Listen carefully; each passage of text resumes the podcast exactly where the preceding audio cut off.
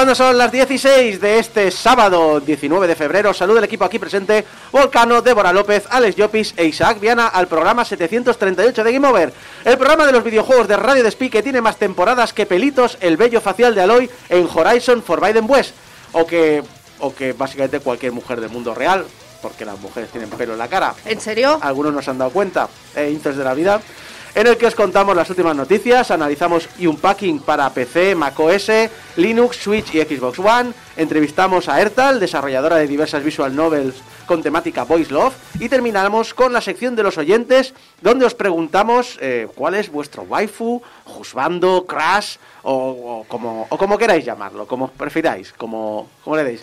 Hay que decir que el equipo del programa ha estado muy activo a la hora de decir sus cruces. Sí, hemos estado muy on fire, ¿eh? Sí, sí, sí. Yo no he dicho nada porque el juzgando de mi corazón eres tú, Isaco. ¡Oh! nunca Declaraciones nunca en lo la demuestras radio. en la vida real, pero gracias. ¡Oh! ¿Cómo, cómo que no? Si es el- esa persona que da los mejores abrazos del mundo. Lo que pasa es que a ti no te gustan.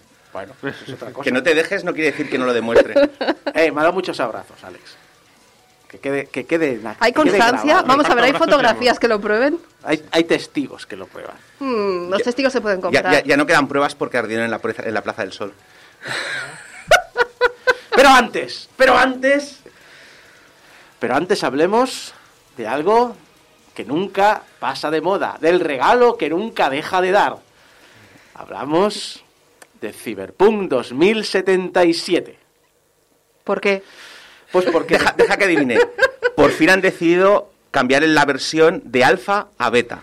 Casi, casi, casi. A ver, después de un año y pico arreglando y dedicándose a arreglar problemas y retrasando la versión de nueva generación, que algún día teníamos que hablar del tema de nueva generación, como le, al que llamamos la nueva generación, por fin ya ha- han alcanzado este, este, este- esta versión nueva, esta versión para PlayStation 5 y Xbox Series, eh, y además lo han acompañado con el parche 1.5. Recordad que estos parches son eh, grandes eh, updates del juego en el que arreglan muchos problemas, sí, pero también añaden cosas al, al juego. Es importante, es interesante, es el parece ser ya que este parche marca el punto de inflexión en el que a partir de ahora empezaremos a ver lo que teníamos que haber visto a principios del año pasado, que eran pues eh, contenido nuevo, DLCs, etcétera, etcétera. Y han dicho que el multijugador, que, que no, eso, eso no. Pero este parche, que por cierto pesa unos 50 gigas de nada, eh, tiene un, un feature, tiene un, tiene un, un extra. Es, es un extra exclusivo para los usuarios de la versión física de PlayStation 4. Y es que si tú tienes la versión física de PlayStation 4 de Cyberpunk 2077 Ujú. y decides esperar todo el tiempo que tarda en descargarse e instalarse 50 gigabytes, Sí. podrás ver una pantalla exclusiva que solo tú, dueño de esta versión, podrás ver.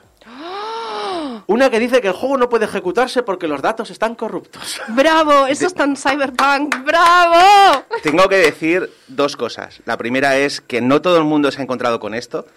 Tenemos una amiga, tenemos una amiga en el canal, Laprat, que eh, colgó su pantallazo de su versión de PS4 funcionando y han añadido una nueva feature, que es niebla permanente en todos lados. Ahora, Vice, eh, digo, iba a decir Vice City, ahora Night City está cubierta de smog, como tendría que haber estado desde el principio. Parece Oh. Turok 64, pero con Cyberpunk 2077. Pues yo de- debo añadir que he visto a una persona jugar en la Xbox, en la Series X, Eso es ¿vale? Es un mito, vale. Pues hay errores tan, tan curiosos como estás jugando y de repente la pantalla se queda en negro y te saca del juego. Punto. Y dices, bueno, supongo que habrán arreglado algo. Supongo, no lo tengo claro. Y por cierto, también han dicho ah, que eso no se ha anunciado tanto, porque claro, en principio no hace falta, todavía no se cuelga, pero ya han dicho que la pero que a partir de ahora Windows 7 no está soportado. Y las tarjetas ATI como la mía, tampoco. Bien, bien. Sí que eh, yo me he pasado por el foro de soporte y explicaban que habían dos bugs muy graves a la hora de arrancar el juego, uno para PC y uno para Play 4. El de PC han dicho, está- bueno, de ambos han dicho, estamos trabajando en ello, obviamente. Eh, del de han dicho, mirad, eh, por ahora, hasta que lo solucionemos, podéis eh, solventarlo desactivando los drivers de la tarjeta de sonido. Son- es, una modelo, es una marca concreta de, tarjeta de sonido, en decir, si los deshabilitáis podéis arrancar el juego y tal. De PlayStation 4 es, sí, sabemos que hay un error. Estamos trabajando en ello. Un comentario que me ha gustado del chat, Jesús Ramo, que es uno de los tres usuarios de Stadia, dice que en Stadia esto no pasa. No, Yo, yo lo tengo en Stadia también, pero también admito que debe hacer como un año que no toco el Cyberpunk 2077 en Stadia. Ahí está. yo creo que tiene tantos eh, tantos arreglos que ahora se llama Cyberpunk 2077 2. Pero bueno, ya lo sabéis, Cyberpunk 2077, el regalo que nunca cesa. Eh, pero ojalá, ojalá lo arreglen con tiempo y sin machacar a su a sus empleados, que ya sabemos cómo fue el desarrollo de ese juego. Hemos tenido mucho movimiento de compraventa de compañías de videojuegos estos meses y van a seguir habiendo, no hay duda de ello. Es, el- es la comidilla ¿no? de- del sector ahora mismo. Claro. La última de la que se habló, eh, y aquí hemos hablado de ello, es la compra de Bungie por parte de Sony por 3,6 millardos. Y sí, millardos es una palabra, no es un... no Ya, es- bueno, pero podrías decir 3.600 millones. Ya, pero es que luego digo 1.200 millones, entonces es para no... Para no liarte, ¿no? Con tantas cifras. Un millardo son mil millones, que es la palabra española que tenemos para sustituir el billón americano, que son mil millones en España, que es también se puede llamar millardo, aunque no todo el mundo lo use. Y después de esta lección de la RAE, eh, aprende, ¿cómo se llama el, el, ¿El eh, el cuñado este de la RAE que siempre está en Twitter? Reverte. El reverte, reverte. aprende reverte, El perreverte. el perreverte, eh, el furriverte, el furriverte. Me encanta. El furriverso de reverte. Eh, pero no Ay, toda no. esa morterada de pasta va a ir a los dueños de la empresa. Bueno, técnicamente sí, pero de otra manera. Un tercio de esta pasta, unos 1.200 millones, se van a repartir en los próximos años entre los empleados que tengan parte de la empresa, que en inglés se llama employee shareholders, que son esos empleados que tienen, pues les dan como una porción de, Sí. de la empresa. O- que no son acciones, porque esta empresa no, no, no es pública, pero tienen una parte. Y de esta manera retenerlos en forma, eh, dentro de la empresa en forma de bonus para evitar pues eso, que el talento se vaya. No quiero ser mal pensado y seguramente habrán muchos empleados que son empleados y ya está. Pero normalmente los que tienen acciones son los de alto rango. Depende de la Ah, empresa. sí, y depende Bungie de- es muy rara. No, por- por es eso que digo, no quiero ser mal pensado. Ya, ya, ya. A No, ver, a ver, yo creo que obviamente los, pues, los últimos que hayan entrado no. O la gente que han hecho ampliaciones para el Destiny 2 tampoco. Pero no sé hasta qué punto. eh, eh, también es un poco lo, que- lo que decíamos, ¿no? Es decir, ¿quién es posible que tenga acciones? Quienes tengan mucho nivel creativo dentro de la empresa. O mucho nivel de. mm, mucha veteranía y mucho conocimiento interno de cómo va la empresa. Realmente lo que quiere, lo que quiere Sony es que el talento clave no se vaya de Bungie. Sí, es que justo te iba a decir que hay muchas empresas que lo que hacen es eso, que te van dando, o sea, este tipo de acciones, entre comillas, que no son acciones, como bien has dicho, a medida que tú vas teniendo experiencia en la empresa, que tú vas mm, cargando años dentro de esa empresa. Entonces te van dando en función de eso. Tú entras con muy poquitas y conforme te vas quedando, te van dando más, con pluses y demás. Eso es lo que hacen algunas empresas. Sí, ojo, ojo que no, eh, como no, no confundir lo que este tipo de pagos Sí. con una stock option. Que en Mm. el chat lo comentaban. Una stock option es básicamente cuando la empresa a ti te ofrece durante un periodo de tiempo X que tú puedes comprar las acciones a un precio fijo, que normalmente está muy por debajo del precio real de la, de la- de la acción. Con lo cual tú puedes comprarlas en cualquier momento dentro de ese plazo. Si, por ejemplo, yo que sé, imagínate que ah, están al triple de lo que originalmente te ofrecían, pues las compras, las revendes inmediatamente y tienes un beneficio inmediato. Bueno, me parece que no puedes hacerlo inmediatamente. em, creo recordar que con las stock options hay, o sea, es que depende mucho del contrato, porque- pero básicamente la diferencia es que con las stock options tú no posees de la acción hasta que la compras. Mientras que aquí lo que hacen es que una parte de lo que te pagarían de sueldo te lo pagan en forma de porcentaje de acción de la empresa, por decirlo de alguna manera. El asunto es, lo he dicho, y se ha hablado y se comenta. A ver, la Radiopatía está diciendo que ya algunas personas están empezando a cobrar sus bonus. Vale. Eso también se sabe. Pero cómo se repartirá dicho bonus, será equitativo, habrá mamoneos, eso no lo sabemos. Y esto es algo que nunca se suele hablar en estos movimientos grandes, el- el- los movimientos laborales que hay tras la compra y venta de una empresa. Ya, es que solemos centrarnos en las compras de la empresa en sí como empresa y nos El número, olvidamos el exactamente número es lo bonito. y nos olvidamos de que las empresas las hacen las personas. Entonces esas personas quedan como muy eclipsadas por todo el tema de, oh, el medio, la empresa, mira los millones, mira que Phil Spencer ha dicho no sé qué, que Sony ha dicho no sé cuántos y es una lástima porque nos estamos dejando a mucha gente ahí detrás que seguramente va a empeorar porque está comprobado que en este tipo de compras se empeoran las condiciones laborales. Entonces, mm, sí, se debería de hablar más. pero- es un poco rara porque el, eh, al- eh, han sido comprados para seguir siendo libres de publicar lo que quieran donde quieran. Eh, siempre desde el minuto uno han, han dicho nosotros queremos absoluta libertad creativa. No sé si el periodo más raro, también entendido- entendible, fue la época en la que fueron parte de Microsoft, porque de hecho recordemos Halo creado por Bungie. Sí. De hecho, basando por varios tipos de juego antes de que fuera el Halo que conocemos durante los 90 para Mac. eh, Halo es propiedad de Microsoft. Luego, cuando se marchan de Microsoft, firman un contrato por 10 años con Activision Blizzard, que es donde crean Destiny. Pero con el compromiso de la libertad creativa y que las IPs que cree eh, Bungie son de Bungie y no de Activision Blizzard. Que siempre ha sabido negociar mucho eso. Bungie es un poquito como una rara avis de la que nunca se habla. Es un poquito, y la gente no habla, Ultimate y Rare luego, también eran muy raros. Eran muy de, estamos a nuestra bola, no hablamos con nadie, hacemos nuestras cosas, un poquito de esa manera. Claro, la duda es, hablamos de Sony, han comprado a, a estudios occidentales como Bungie, y Microsoft lleva años diciendo que quiere comprar estudios asiáticos, especialmente, si es posible, japoneses. Y precisamente Nathan Brown, que es consultor y ex editor de la revista Edge, comentó recientemente que las posibilidades de que Microsoft compre un estudio del tamaño de Capcom o de Square Enix son muy bajas. Muy bajas. Mm, Perdón, un par de detallitos. Para comenzar, la inversión extranjera en el país del sol naciente es minúscula, es que es ridícula. Para haceros una idea, en el ranking de países con inversión extranjera que publicó la Conferencia sobre el Comercio y el Desarrollo de las Naciones Unidas, adivinar en qué puesto quedó Japón. Os doy una pista. La lista la componen 196 países. En el 50. Tira el dado, Alex. Un, da- un dado de, un dado de 196 caras. Claro, es muy baja, ya te digo, es muy baja. Ah, venga, va, 150. Yo diría que por debajo de Somalia.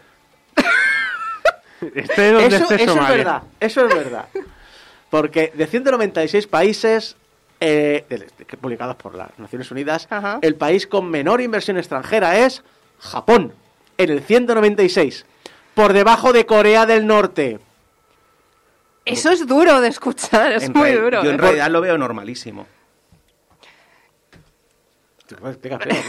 Bueno, a ver, básicamente, Japón es un país que no tiene ningún, in- o sea, que tiene un entramado legal muy diferente a la mayor parte de los países. Japón normalmente no hace, eh, no acepta inversiones extranjeras, lo que acepta son contratos de colaboración, porque lo que le interesa, o sea, y de hecho es algo que tendríamos que hacer la gran mayoría de los países, que es eh, en vez de dejar que una empresa extranjera se quede con nuestros recursos, montamos una empresa local que normalmente está, en el caso de Japón, está subvencionada parcialmente por el gobierno japonés durante los primeros años. Me recuerda un poquito a China. Eh, sí, es que básicamente la, eh, y la cosa es que lo que hacen es montar una empresa y entonces hacen una partnership. Entonces, claro, el problema es que una partnership no cuenta como inversión extranjera, pero en el fondo es una inversión extranjera. Por ejemplo, eh, hace poco eh, Mitsubishi, bueno, hace poco, hace 10 años Mitsubishi empezó a desarrollar un eh, jet regional, un, o sea, pero, o sea, con la idea de sustituir eh, bueno, porque Japón tiene un mercado de, de- tráfico aéreo muy importante, entonces querían un jet regional que se pudiese usar. Pues este jet regional, el fondo eh, está hecho está hecho por Mitsubishi con capital local, pero el 30% del trabajo está hecho en partnership con Boeing y otro 20% está hecho con una empresa china que es la que proporciona eh, parte de los materiales y un 10% de esto está hecho por otra empresa japonesa que es la que proporciona los compuestos de carbono. Entonces, claro, eh, la cosa es que a nivel de lo que aparece en los números y en el Excel es Mitsubishi, pero a nivel, si tú miras quién está ahí, pues claro, hay un montón de empresas extranjeras. En cambio, aquí en España, por ejemplo, las minas, pues son de empresas extranjeras. Las explotaciones de petróleo son de empresas extranjeras. O sea, y aquí Vamos. es un poco la diferencia. Que hay que nacionalizar las empresas. Hay que tomar los medios de Ahí, producción. ahí, Yo me, yo pregunto cuál será la inversión extranjera del país del Vaticano. ya, ya- Era la excusa para poner el himno comunista, Alex. Por supuesto. Sí. Súbelo un poquito porque si no, no se oye. Venga, va. Súbelo un poquito. Más, más. ¿eh? El asunto es que sí que han habido intentos de comprar estudios japoneses por partes de inversores eh, occidentales y asiáticos, pero no suelen llegar a ninguna parte. Y el doctor Serkan Toto, analista de la industria japonesa del... Abraham, por Un favor. respeto. ¿Qué, qué dices que busca el qué? Serkan Toto, analista de la industria japonesa del videojuego y analista, comenta varios puntos sobre la cultura japonesa al respecto. ¿Qué comenta el señor Toto? África, ah, comenta, África. Eh, comenta, en primer lugar, cuando hablamos de Microsoft, eh, obviamente no estamos hablando de comprar estudios pequeñitos, estamos hablando de comprar estudios relevantes. Y claro, cualquier empresa interesante de ese tamaño gana lo suficiente para tener cero interés en venderse. Si quisieran unirse con otra empresa, las empresas japonesas normalmente prefieren un socio japonés. Y las sopas hostiles son muy raras en Japón. La primera referencia a una que haya acabado en éxito fue publicada por el diario Nikkei en agosto del 2021. La sopa hostil es cuando dices, ah, no me quieres vender, pero tu, accionariado es público, por lo tanto, pues si vales 10, ofrezco 35 por cada acción. en plan de decir, todo el mundo te va a vender las acciones.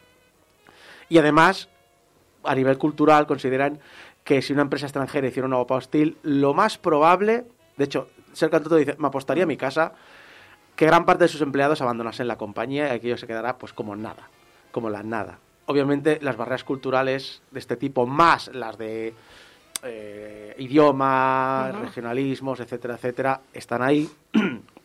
y luego que en Japón muchas empresas son entramados muy complicados, es decir, Segasami se controla como una empresa familiar, Konami tiene gimnasios, Sega tiene resorts turísticos, etcétera, etcétera. Y por último está lo que esta semana se ha puesto muy de moda hablar con este tema, que son los Keiratsu, que son unos entramados japoneses que surgieron después de la, de la Guerra Mundial, que entonces eran muchísimo más rígidos, ahora en día no son tan rígidos, pero siguen siendo muy prevalentes, y son como, básicamente que las empresas japonesas tienden a entenderse entre sí, a la hora de tener acciones unas de otras, llegar tratos bajo mano, compartir tecnología, consejos, información, pactar precios, de esa manera suelen formar como una barrera. Sí, pero ojo, que esto es lo que te estaba comentando. No es una cuestión, o sea, es que me hace mucha gracia porque rápidamente la gente dice, no, porque esto tiene que ser algo muy japonés. A ver, es algo muy japonés, sí, porque las leyes están hechas para hacer esto. Es lo que te digo, en Japón tú no compras una empresa, tú haces un partnership con la empresa. Y es que es una cuestión de que básicamente las trabas legales para comprar una empresa, es decir, si Mitsu- con- volviendo al ejemplo que he puesto antes de lo de Mitsubishi, si Mitsubishi hubiese querido, yo qué sé, eh, comprar acciones de Boeing, pues a lo mejor no le habrían dejado, porque en Japón, al contrario que pasa en Estados Unidos, hay como muy mal visto el tema del monopolio. O sea, sí que es un poco raro porque luego tienes, cas- claro, tienes estas mega, estos megaconglomerados que en realidad no son una cosa exclusiva de Asia. Recordemos que General Electric fabrica batidoras y centrales nucleares, pasando por reactores de cazas de aviación. O sea, quiero decir, eh, y es una empresa americana. Pero claro, eh, Sí. se nos hace raro porque Pero- no, en, en- en- en Europa no tenemos casi, Pero casi entiendo ninguna que- empresa son, es tan grande como para hacer eso. Entiendo que el partnership es en pos de un objetivo común, pero luego hay, o al menos lo que se menciona aquí de los Keiratsu, es más generalista. Por ejemplo, Sony forma parte de un Keiratsu con una cervecería, Asahi, una compañía de coches, Daihatsu, Fujifilm, la empresa de fotografía, un banco, una empresa de paquetería, una metalúrgica, una harinera, una empresa de harinas. Eh, es decir, recuerdo además cuando, Sí, y- es cuando, y- cuando Nintendo se peleó con Square, recuerdo que Nintendo compró un, creo que un 10% de, de Square. Y, y recordemos que Apple tiene, básicamente tiene tratos con una empresa de, fa- de microprocesadores, que es ARM, tiene tratos con una empresa que fabrica eh, silicio especial. Pero ahí le interesa, Una que- Foundry tiene, una- tiene tratos con una, ¿cómo se llama esto? Con una empresa que hace, mm, ¿cómo se llama esto? La empresa que fabrica los vidrios. Sí, eh, pero, pero, pero eso le interesa. Es decir, Sony, salvo que en el bar de sus oficinas tengan Asahi, no le veo yo mucha No, pero por mercado. ejemplo, los sensores de las cámaras Fuji están fabricados por Sony, aunque el diseño sea de Fuji, Por poner un ejemplo. Sí, sí. Sí. claro, es que la cosa es que eh, nosotros, y claro, y Asahi y Sony a lo mejor tiene acceso a, a una serie de cosas de fabricación metalúrgica que no conocemos porque vemos de Sony solo la parte de electrodomésticos y entretenimiento, y Asahi necesita eh, la tecnología de Sony para hacer su fábrica. Eh, dice Joaquín Romero eh, en el chat, de hecho Mitsubishi, Nissan y Renault forman parte del mismo grupo empresarial. Sí, ojo, que está hablando de Mitsubishi Motor, que Hmm. no es lo mismo que Mitsubishi Aviación, que era una empresa... El problema es que es lo que estábamos hablando, eh, los conglomerados japoneses son muy grandes, entonces eh, cuando hablamos del aspecto de automóvil sí que está eh, asociado con Renault y compañía, pero la sección Mitsubishi Heavy Industries Hmm. eh, es un conglomerado independiente, aunque tiene el mismo nombre y está bajo el mismo sello y tienen tratos comerciales y partnerships y cosas El esas. asunto es, bueno, al, al- al tema clave de esta cuestión, que es lo que ha empezado todo, que Microsoft lo tiene muy difícil, sino casi imposible. De hecho, decía Serkan Toto que si Microsoft consiguiera comprar una empresa japonesa sería mayor noticia que no el haber comprado Activision Blizzard por 68 mil millones de dólares. Eh, pero Sony no. Y Claro. Sony está muy interesada en hacer algún movimiento en breve en el Bueno. mercado japonés. Yo de aquí saco una conclusión más porque ha pasado muy por encima, pero yo quiero ir al resort de Sega con Sonic. Vale. Sonic Ah, es tu juzgando. Perdona, perdona, ¿estamos hablando de que es el Sega Resort ciclo? ¡Quiero ir al resort! Oye. ¡Oh, qué guapo es el resort! ¡Oh, vaya puta mierda, no volveré a un resort de Sega! ¡Quiero ir al resort! Pod- ¿Podemos hacer el programa de final de temporada ahí? Desde Hostia, el por jacuzzi. favor, sí. Viaje a Japón. Como los Twitchers, ¿no? Eso, eso, venga. Sí, Hot Special. Una de las empresas japonesas que podría eh, comprar Sony podría ser Platinum Games, porque Atsushi Inaba, que es el nuevo CEO de la compañía, que recientemente causó titulares porque ha dejado caer que el futuro de la compañía va a pasar en centrarse en juegos como servicio, ha comentado que no rechazaría ser adquiridos por una empresa grande, siempre y cuando se respete la libertad creativa de la compañía. En sus palabras, lo más importante para nosotros es tener la libertad de hacer los juegos que queramos hacer. Bueno, primero sácame Bayonetta 3. Está en camino. Menos Está mal, en que Bayo- camino. menos mal que No, Bayonetta no lo digas 3 en voz muy alta que creo que he visto a, creo que he oído a, Una Fra- a sombra. Frank gritar en el Sí, fondo sí, ahí. sí. Llam- Llamamos a Fran a ver qué opina de los juegos de servicio. Espera, que tengo el móvil aquí. No, no, pero es eh, Bayonetta 3 obviamente no, no se va a ver manchado por esto, pero sí que es cierto que siendo tan... eh, es que me hizo mucha gracia porque comentó que mm, quieren volver a los orígenes de Platinum con sus juegos particulares y demás, pero juegos como servicio. Pero no es la única compañía que se está lanzando a decir vamos a hacer juegos de este estilo. Sí, ¿eh? sí. Ahora yo creo que se está poniendo muy de moda. Y si se está poniendo muy de moda y hay varias compañías de estas grandes que están diciendo nos vamos a centrar en esto de cara al Mm. futuro, por algo será. Sí, sí. Por eso que también, comentando lo del tema de comprar empresas japonesas, Hmm. ahora, ahora también me explico el por qué grandes desarrolladores japoneses, cuando se- en vez de decir, oye, pues es- soy el dueño de esta compañía o formo parte de esta compañía y viene Tencent o viene no sé quién y, eh, y es un, no, no, no, Tencent me ha montado un estudio en China y soy yo el que se va a China. Es decir, es un, no puedo comprarte, pero sí puedo contratarte. Claro. Y como tú eres el nombre que me va a traer los titulares, te pillo a ti. Que yo al principio digo, me, preguntaba el por qué no compraba Tencent estudios japoneses, pero bueno, ahora creo que ya sabemos la respuesta.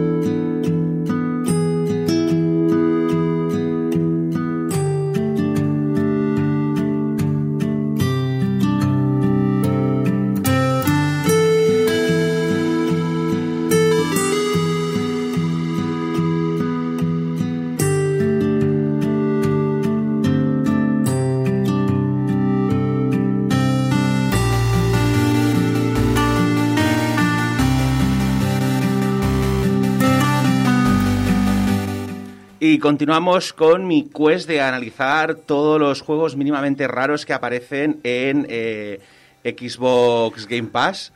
Parece que no. Parece que algún día de estos, esta temporada, me pro- prometo analizar un juego que he comprado y no alquilado.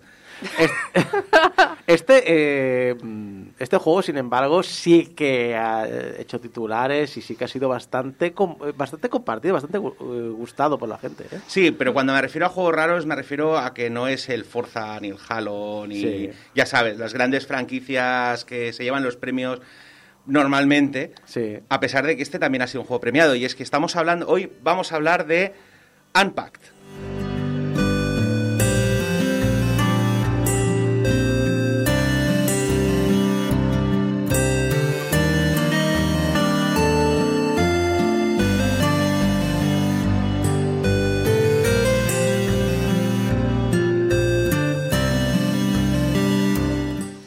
Y es que Unpacked es un juego un poco peculiar y un juego además que tenía muchas ganas de jugar. En cuanto salió me lo instalé y lo jugué. O sea, y me lo pasé en dos días y luego me lo volví a pasar tres o cuatro semanas después. Por eso aquello de...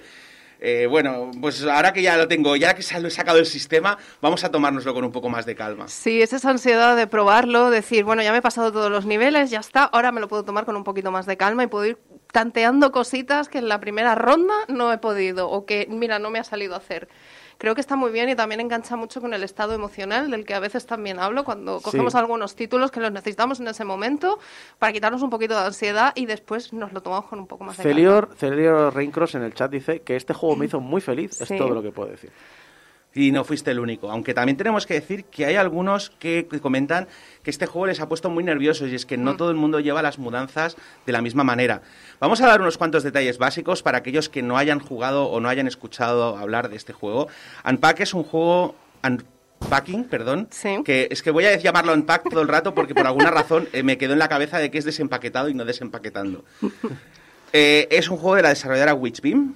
Es un juego en el que tenemos que desempacar nuestra vida, bueno, o la Sí. vida de nuestra protagonista a lo largo de varias etapas de su vida. Eh, hay, el propio el desarrollador lo vende como una un recom- recompensa... recom- pues, joder, Un rompecabezas de bloques sin parte decoración del hogar, o sea, está a medio camino entre las dos cosas. Sí, aunque a mí personalmente yo creo que no es un juego que yo lo definiría como de puzzles, porque normalmente un juego de puzzles suele destacar por tener una dificultad y este no es un juego difícil. No. Eh, Sa- Salvo que seas esas personas que preguntan en Twitter eh, ¿por qué me dice que la tostadora de pan no va en la cocina? Y no era una tostadora de pan, era la GameCube. es verdad Nuevas eso. generaciones, nuevas generaciones. Oye, p- pobres millennials, joder, Sí, que sí, siempre sí. nos tratáis así, ¿eh? Sí.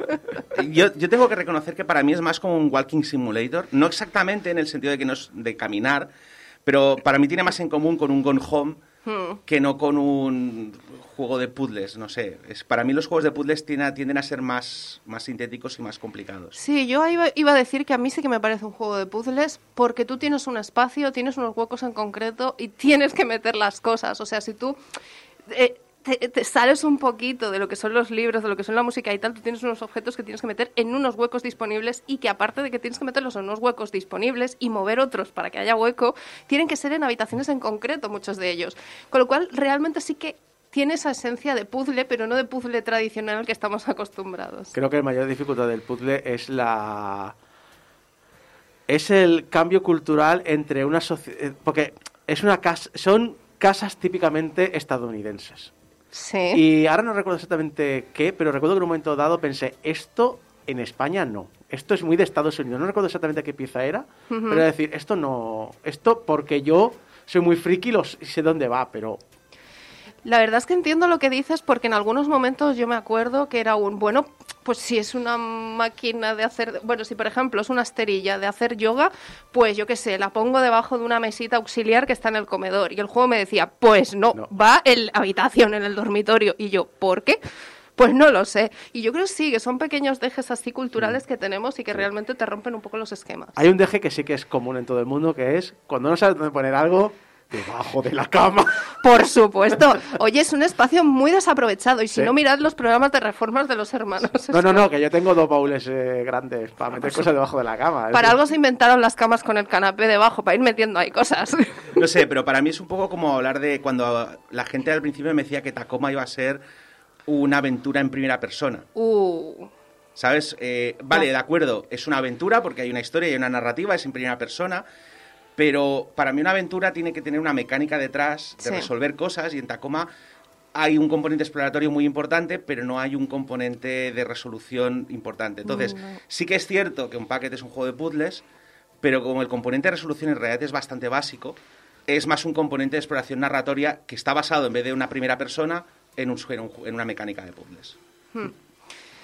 La verdad es que lo que dices de Tacoma a mí no me, no me pareció un juego de aventura, sino me pareció un juego en que tú eres un espectador. Sí. Porque realmente solo vas caminando por ahí, vas recopilando la información y vas viendo lo que ha pasado. Ya está. Mm. En este caso yo sí que, en es- sí que lo veo más así, pero entiendo lo que quieres decir y sé que muchas personas mm, incluso les costó en su momento cuando analizaron el juego saber identificar en qué género podríamos poner. Pero claro, aquí ya entraríamos en la polémica de los géneros, que los tenemos como muy encasillados y desde hace muchos años esos géneros han hibridado de una manera espectacular Sí. y ya no podemos decir este juego es solo de puzzles o este juego Ahora, es solo de acción. Cuando se habla de jugabilidad narrativa, me ha encantado esto, porque el juego sin decirte ni una sola palabra me ha contado una historia. Sí, Sí. sí, sí, y esa Y es sobre la todo- parte, y esa sobre es todo la es- parte que a mí me ha gustado mucho. Sobre todo esa gran queja que tengo y mi, mi gran crítica es a To The Moon, que lo dejé a medias, Vale. es To The Moon no es un juego, es una novela. Y es una novela que como la pones en forma de juego, con las limitaciones de un videojuego, tu historia sería el triple de emocionante si me escribieras una novela. Aquí no dices ni una palabra. Bueno, cuando pasas de fase hay una frase. Pero, pero con eso me has contado una historia. Mm. Y el haciendo yo acciones. Sí. El juego este nos cuenta la historia en ocho niveles, que están, o sea, que es, bueno, son básicamente las ocho etapas de la vida de nuestra protagonista. Bueno, al menos hasta el momento, no sabemos si ha- habrá un futuro, aunque suponemos que sí, será un futuro feliz. Eh, no hay una, como decía Isaaco, no hay una narración que nos diga nada, no hay textos que tengamos que leer, no hay cartas que tengamos que encontrar, no hay grabaciones que tengamos que escuchar, no hay vídeos que tengamos que ver.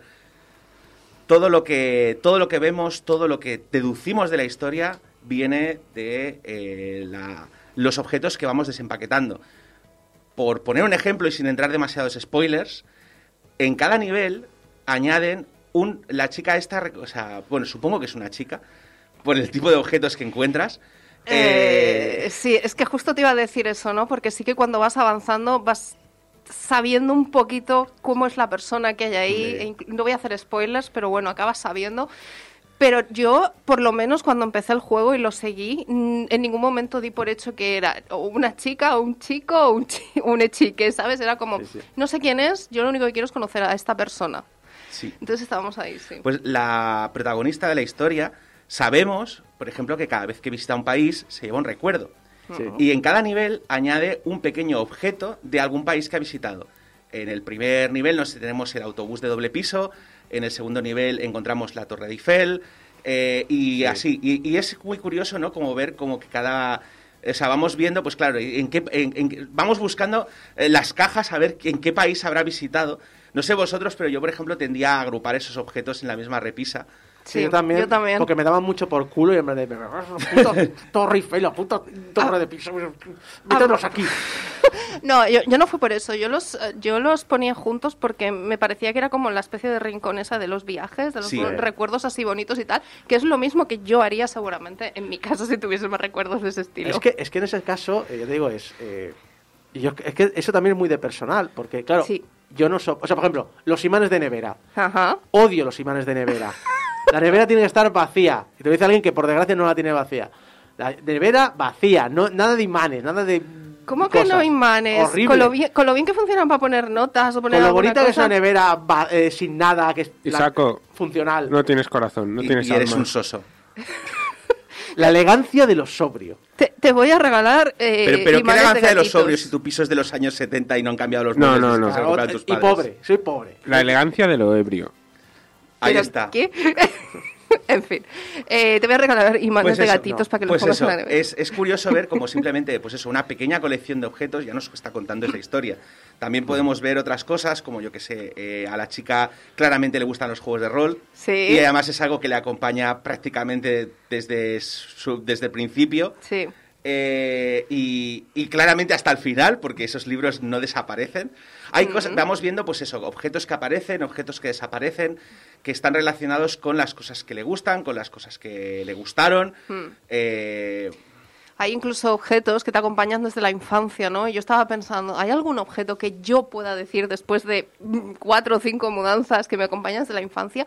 Y es muy difícil tener esos objetos ahí. Y en cambio, en su caso, vas viendo que siempre hay algunos que están ahí. a, a mí, a mí me ar- arrancaréis mi Ryoki de mis frías manos muertas. Ahí, ahí es, eh, eh, comentando, un detalle, creo que también es muy importante porque creo que se da mucho por hecho que Unpacking eh, apela mucho a, a las vivencias de haberse mudado. Yo no me he mudado en la vida y me ha encantado el juego. Sin necesidad de haber eh, vivido esa experiencia. Sí, yo creo que también tiene muy en cuenta el hecho de que, aunque no hayas tenido una mudanza al estilo, al uso, Sí. de- por decirlo de alguna manera, sí que en algún momento de tu vida habrás cambiado tu habitación o los Sí. objetos que hay en ella, habrás limpiado y habrás hecho esas cajas. Si es que soy muy de... O sea, soy muy fan de la filosofía de... Maricondo. No. ¿Mariqué? Bueno, también parte, pero bueno. Eh, no hablo en tanto, porque es de esas cosas que haces en casa, en, que haces en el trabajo, pero no en casa, pero mm, siempre he sido muy defensor de eh, un sitio para cada cosa y cada cosa en su sitio. Y el poder poner... y- que a veces me he encontrado en el juego, ¿no? En plan decir, no, voy a quitar esto de aquí, lo voy a poner en este sitio que tiene más sentido y aquí voy a eh, meter todas estas otras cosas es eh, porque claro el juego te va tirando como como trampas en el el sentido de que te voy sacando cuatro o cinco objetos relacionados y de repente te saco una cosa que no tiene nada que ver o que ni siquiera va en esta habitación. Sí. y de repente te rompe el esquema mental. Y en el momento que te vas a tu habitación ya empiezas a ver otras cosas y juego un poco con eso Pero de yo, despistarte para mí eso tiene sentido porque cuando estás haciendo una mudanza llega un punto en que dices, ¿y dónde puñetas meto esto? Aquí hay un hueco, eh, no es de la cocina, hay un hueco, me da igual, lo meto ahí, sí. quiero acabar cuanto antes, cuando por empiezas favor. a decir no no que estoy con este trozo y todo lo que me saque ahora lo voy a poner encima de la cama y ya me ocuparé luego De, de hecho, podemos decir que Unpacking es un juego de ciencia ficción porque en el juego consigues vaciar todas las cajas el mismo día. exacto Sí, sí. Vale, yo eh, hace tres años que me mudé a la nueva casa, me voy a mudar a una casa nueva y hay cajas que no he tenido que desempaquetar. A- Abraham, mis padres se mudaron hace 23 años y todavía tienen docenas de cajas por abrir. o sea que... Es muy típico eso. Luego también hay un punto en que yo considero que es muy optimista y es que en general, excepto en un nivel en que de alguna manera mm, vuelves a una habitación muy minúscula después de haberte independizado y tal, es muy optimista pensar que con la edad, con el paso del tiempo, puedes comprarte al final ciertas casas Sí. y tener cierto poder adquisitivo, porque eso aquí en España al menos no pasa. Bueno, esto sí, bueno, y en Estados Unidos con lo del student debt tampoco creas que... Pero bueno, todo el mundo tiene derecho a soñar, ¿no? Sí, sí. Eso, para eso son videojuegos. De todas maneras, volviendo otra vez al tema de lo que comentábamos antes, una Sí. de las cosas por las cuales yo no lo clasifico muy como puzzle es porque al finalizar los niveles no tenemos puntuaciones ni clasificaciones, no hay una manera de medir si lo has hecho bien o mal. Es algo muy subjetivo para ti. Ah, mientras estén todas las cosas en su sitio, bueno, razonablemente en su sitio, Sí. ¿Vale? Eh, porque, por ejemplo, tú puedes poner el cepillo de dientes en la, en la repisa o puedes ponerlo en una taza. Y el juego te va, no te va a dar más puntos por hacerlo de una manera o hacerlo de otra. Entonces. Pero lo eh, que tú dices, sí, yo, yo eh, eso me parece correcto. Es decir, me- tú mentalmente, ¿tú no has reto- retocado alguna habitación a sabiendas de que ya habías pasado en la fase? La primera vez no, porque la primera vez iba con la mentalidad de que esto era un juego. Pues perdón, de que esto era un videojuego de puzzles. Y Sí. como videojuego de puzzles, mi objetivo era completarlo de la manera más óptima posible. La segunda vez que ya sabía que lo que estaba era viendo una narrativa, ya me lo tomé con más calma y me dediqué a jugar más con las posiciones. Yo creo que esa es la parte que te recompensa. Al menos mentalmente, ¿eh? a mí. Sí, lo que pasa es que me recompensa igual que me recompensa el modo de construcción de los Sims. Quiero decir que no es la parte, o sea, hay gente que, que- o sea, yo lo encuentro satisfactorio, me ha gustado mucho esa parte, pero reconozco que si lo que buscas es un desafío, Sí. no lo vas a tener. Un poco lo que pasa a mí con Minecraft, ¿no? Que no uso nunca el modo creativo, prefiero perder dos semanas en conseguir las- lo que necesito antes de montarlo con, Sí, sin esfuerzo. y a mí el modo vanilla me aburre y por eso me instalo 50 mods técnicos, porque si no tengo 27 horas y poder construir una máquina de Rube Wolver para poder extraerlo todo a la vez, pues no, no estoy satisfecho. De todas maneras, sí que hay que decir, eh, apuntaré que para los completistas hay un modo desafío. Hay una serie de objetivos secundarios que sí que puedes cumplir, eh, que no vamos a comentar porque sería un spoiler grande y tampoco hay tantos. Pero si colocas algunos objetos de determinada manera o, o haces algunas acciones de determinada manera, te recompensan con un sticker adicional que puedes usar para personalizar más allá de las fotos que ya habías hecho. Eh, yo sobre el tema de la dificultad y esto de completar y demás, lo que sí que he visto es que la dificultad yo creo que mm, radica desde dos puntos distintos. Por un lado, el hecho de tener que poner esos objetos, que no para todo el mundo es, es sencillo, y por el otro lado, la dificultad con la misma, o sea, contigo mismo, ¿no? Porque de alguna manera nuestra visión y organización de lo que debería de ser ese espacio, junto con las, los límites que te está poniendo de manera muy sutil la desarrolladora, te crean esa, esa especie de espacio mental que no sabes muy bien cómo gestionar y creo que ahí sí que radica esa dificultad. Pero bueno, es lo que dices, depende de la visión de cada persona y depende también de las es- habilidades. No sé, es que para mí, esencialmente, quizá porque he hecho muchas mudanzas ya, eh, el- que el- tú ya juegas en nivel. No, hardcore. claro, pero es que era, era en plan de, a ver, esto es un libro, ¿no? Pues puedo ponerlos juntos porque puedo ponerlos juntos, pero el juego no me recompensa si los pongo juntos.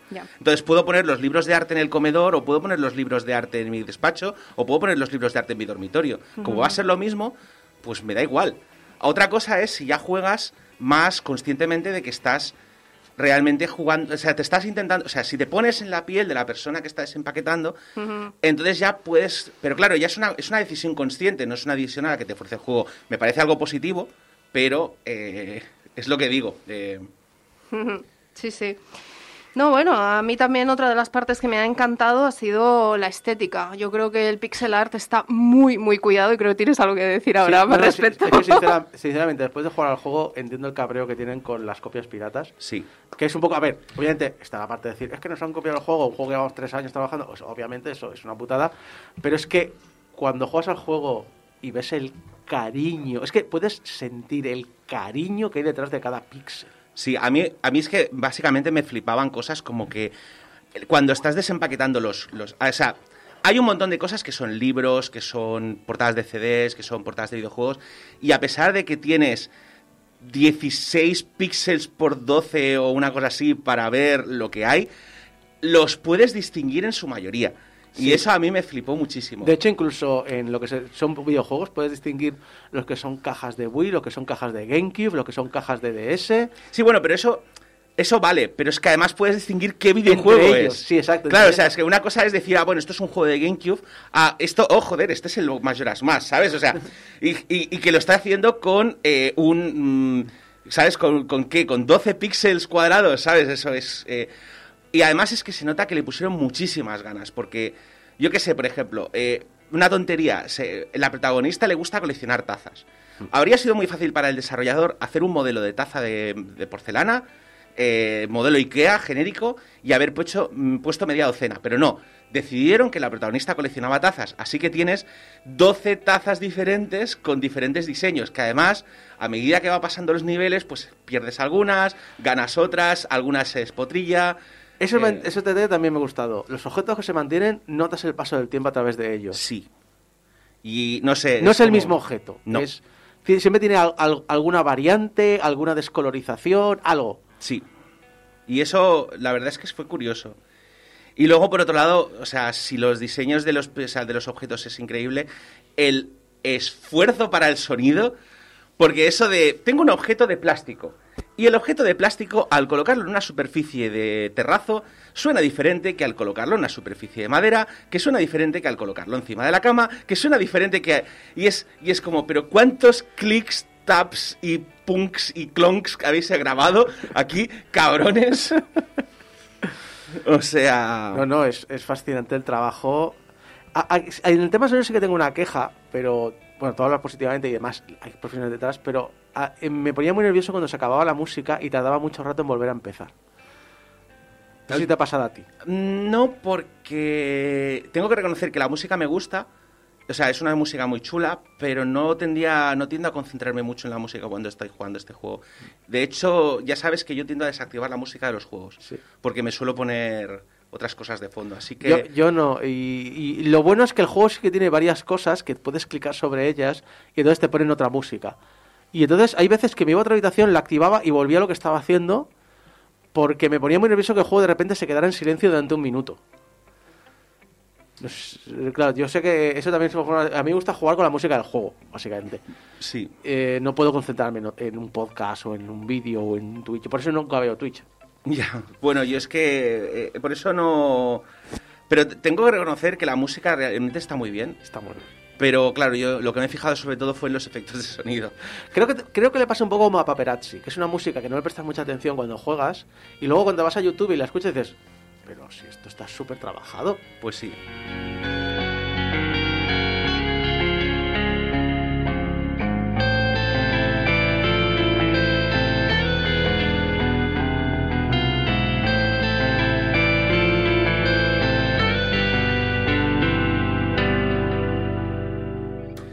Bueno, la banda sonora, por cierto, ha sido creada por Jeff Van Dyke, que ganó...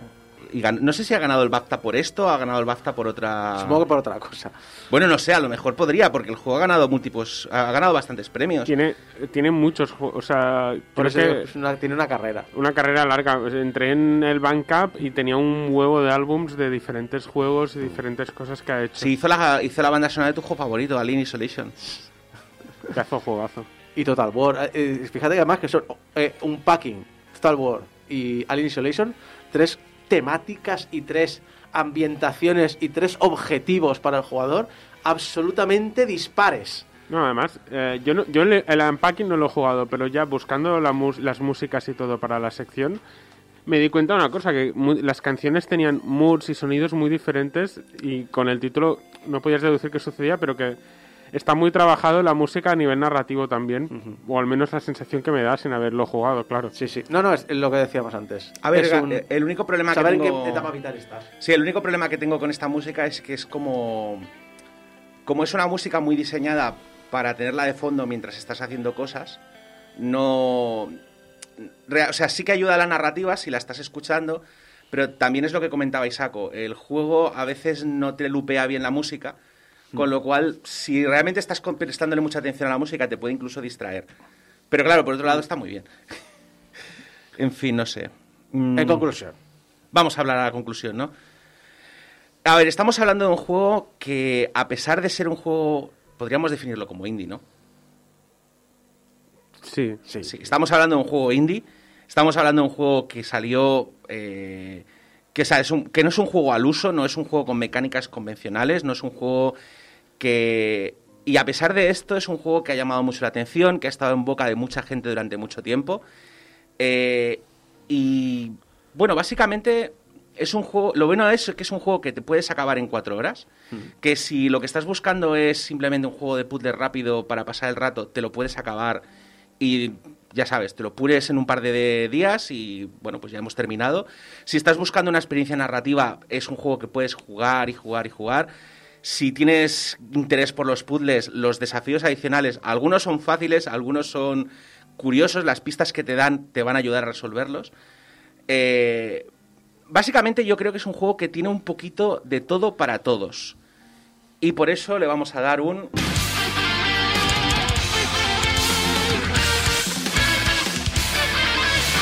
Imprescindible. Yo creo que este juego es más que suficiente para hacernos una primera idea de la capacidad tecnológica de Nintendo 64.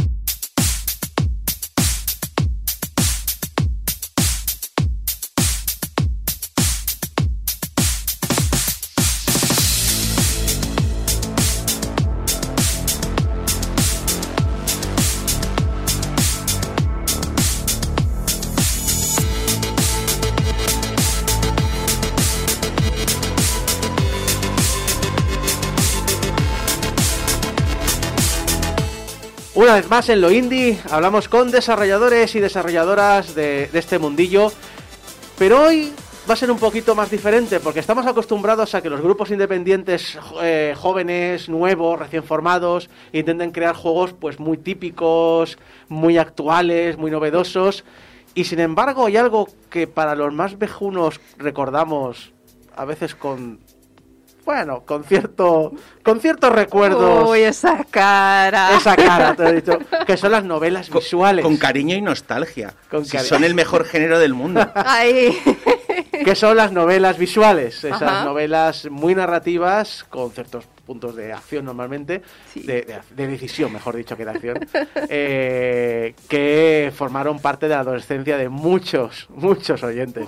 Y esta semana, pues eso, eh, Débora, nos traes algo de esa época, ¿no? A ver, febrero es el mes del amor, ¿no? Pues tocaba que en Game Over, aunque no seamos muy de celebrar estas cosas, pues yo he pensado, oye, vamos a hablar de juegos, pues no sé, de cariño, de amor y de sexo. Vamos a ver, lo dejamos ya claro desde el principio. Ahora entramos en sección mayores de 18, por favor. No, marchen. porque el programa no era, no- era para menores. Bueno, no, no te, no te preocupes que ahora pongo los dos rombos en el chat. El, Venga, va, el más por favor. 18 de iTunes no, no lo dejaba entender. Bueno, total, que hoy tenemos en el estudio a Ertal, desarrolladora especializada en géneros visual novel, y sí, una desarrolladora, ¿vale? Estamos acostumbrados a tener equipos, ¿no? De tres personas, dos personas, cinco personas, pero en este caso estás tú sola, bienvenida. Hola, gracias. Un placer, ¿eh? Tenerte por aquí. Pues nada, vamos a empezar. ¿Qué te empujó a especializarte en este género? Ah, vamos a ver, ¿por dónde empiezo? Pues, a ver, yo siempre he escrito desde, desde niña y siempre mi sueño había sido ser escritora. Y bueno, llegó un momento en que empecé a plantearme escribir profesionalmente. Vi cómo estaba el mundillo editorial y dije, uff, Mal. por aquí me parece a mí que, que iba a ser que no. Y el caso es que descubrí las novelas visuales gracias a una novela visual BL, Dramatical Murder, que bueno, la descubrí por el anime. Ah, la sí, descubrí claro. por el anime, vi el anime, dije, no entiendo nada, pero me gusta esto, voy a ver si viendo la visual novel se entiende esto un poco mejor. Y sí, sí, nada, nada que ver. Quien haya visto solamente el anime, pobres, aquello no se entiende nada. Ah, Eh, la sí. ignorancia. Horroroso, de verdad, aquello fue... El caso es que me enamoré del, del concepto en sí, de la novela visual, aparte de que me gustó mucho, empecé a mirar algunas más, vi algunas en formato Android para japonesas, para, para móvil, y todas las que vi para móvil, la verdad es que me parecieron bastante malas. A nivel de historia yo me quedé, pues yo puedo hacerlo mejor. Estoy segura de que puedo hacerlo mejor. Y nada, a partir de ahí, pues... eh, bueno, pues nada, era la época de Tumblr. Ah. Eh, sí, sí. Ahí hemos caído muchos. Ahí hemos caído muchos, sí, la, la época pre-Yahoo, ¿no? Sí, sí. Empecé, sí, sí. Empecé a contactar con, eh, pues eso, con diferentes eh, gente que hacía fanarts de Dramatical Murder y que me gustaban mucho. Les escribí, en plan de, a ver si cae alguien. Y sí, tuve un par de tuve un par de, de- de personas que me dijeron, oye, sí, sí, sí, yo pues me gustaría colaborar, me parece una buena idea y tal, vamos a hacer una, una novela visual.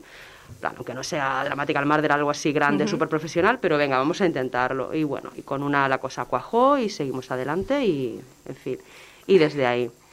Y desde ahí para adelante, Y desde ¿no? ahí, sí, sí. ¿Te especializas en algún tipo en concreto de visual novel o...? A ver, me gusta escribir BL y me gusta la novela histórica desde siempre. También, no sé, cuando era jovencita lo que escribía era sobre todo fantasía, pero bueno, mira. Ahora me tira más tema histórico. Entonces, pues intento hacer historias normalmente que tengan algún trasfondo histórico que me guste y pues que sencillamente el protagonista sea un chico y los intereses románticos también sean chicos. Pero aparte de eso intento que haya una historia, que haya una historia ahí que explicar. ¿Cuáles crees que serían las claves para desarrollar, un- desarrollar una novela visual? Em, pues básicamente eso, que te guste escribir, que te guste darle un poquito de intriga a lo que estás escribiendo, porque, no sé, hay algunas, sobre todo desarrolladores indie, que me llegan, o que, de colegas, de gente sobre todo que está empezando, que son muy slice of life y no pasa absolutamente nada. Quizá la más de slice of life que, que estoy haciendo es precisamente esta última, la que, bueno, que, que viste tú el, el, eh, bueno, un artículo sobre ella, que es Excess Assault, el ataque de los exes. El nombre lo dice todo. que bueno, realmente no es mi estilo, pero me pareció una idea divertida y dije, bueno, no es lo que suelo hacer, pero ¿por qué no? O sea, todas las otras que tengo son todas con, basadas en algún momento histórico, por ejemplo. que me hace, me hace gracia. Así que ahora mismo saliste de tu zona de confort y dijiste, pues bueno, vamos a probar, ¿no? Sí, ¿por qué no? Bueno. ¿Y cuál es el proceso? Es decir, acabas de comentar, ¿no? Mira, he tenido esta idea, voy a, voy a plasmarla. ¿Cuál es el proceso desde que tú tienes esa inspiración, esa idea, hasta que lanzas el videojuego? Uf, a ver, bueno, lo primero conseguir un artista cuyo estilo vaya bien con lo que con el estilo de la historia. Que a veces pues estoy trabajando con algún artista que me encanta su trabajo, pero a lo mejor para el siguiente pues para el siguiente juego no lo acabo de ver ese estilo. Entonces, eh, pues eso, hay que buscar a alguien que esté que sea un estilo que te parezca acorde con el tipo de historia que quieres hacer. Eh, y luego nada, contacto, escribo una, un outline, una, un- resumen, escena por escena, mínimo de la demo y los una descripción de los personajes principales, eh, más o menos del el resumen de cada ruta. ¿no? Pues cada interés romántico es una ruta. ¿Vale? Es lo que diferencia las novelas visuales, como que hay, hay una historia en sí, pero luego aparte se va subdividiendo en rutas.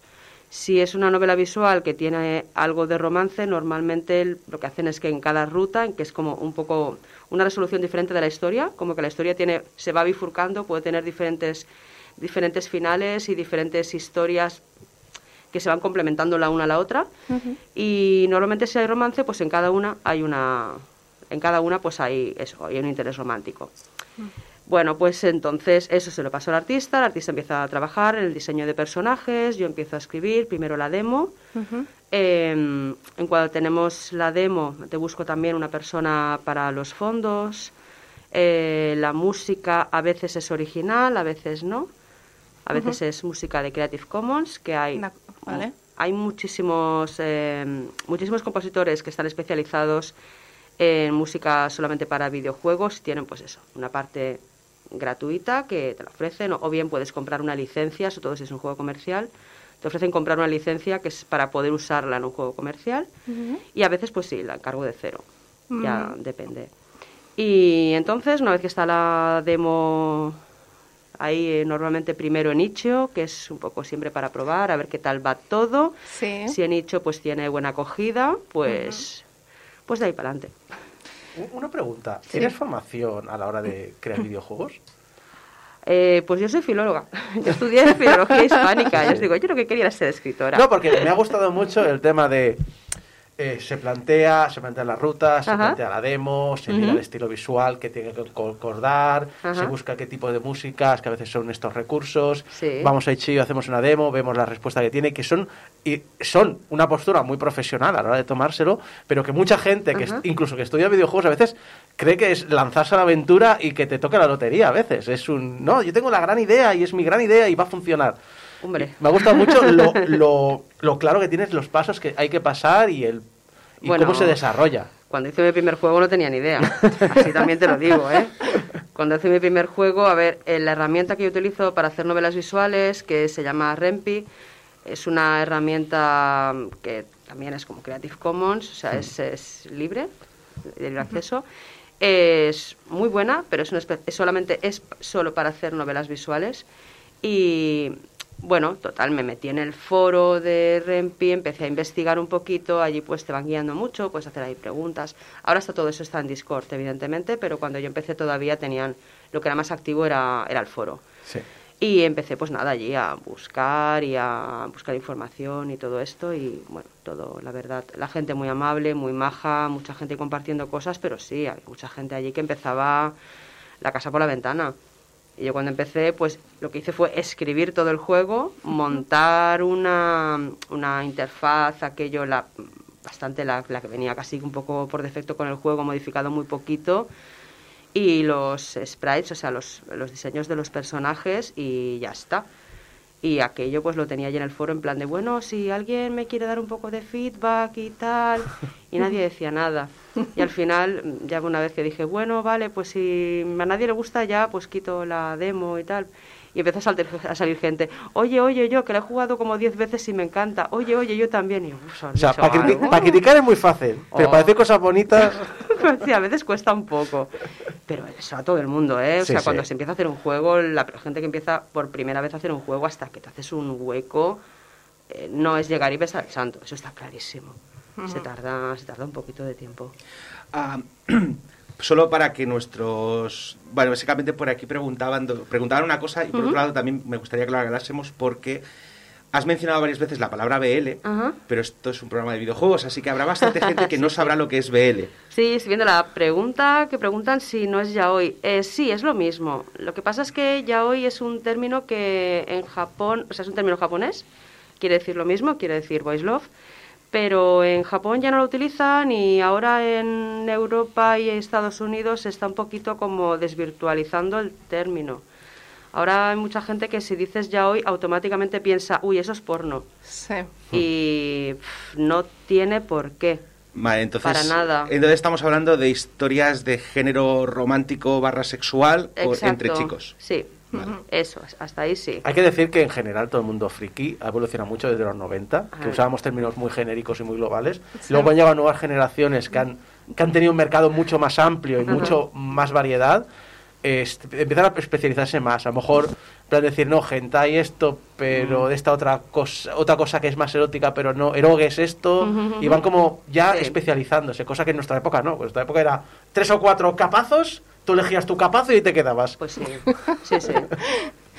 Antes has comentado que subes tus creaciones a Itch.io y Steam.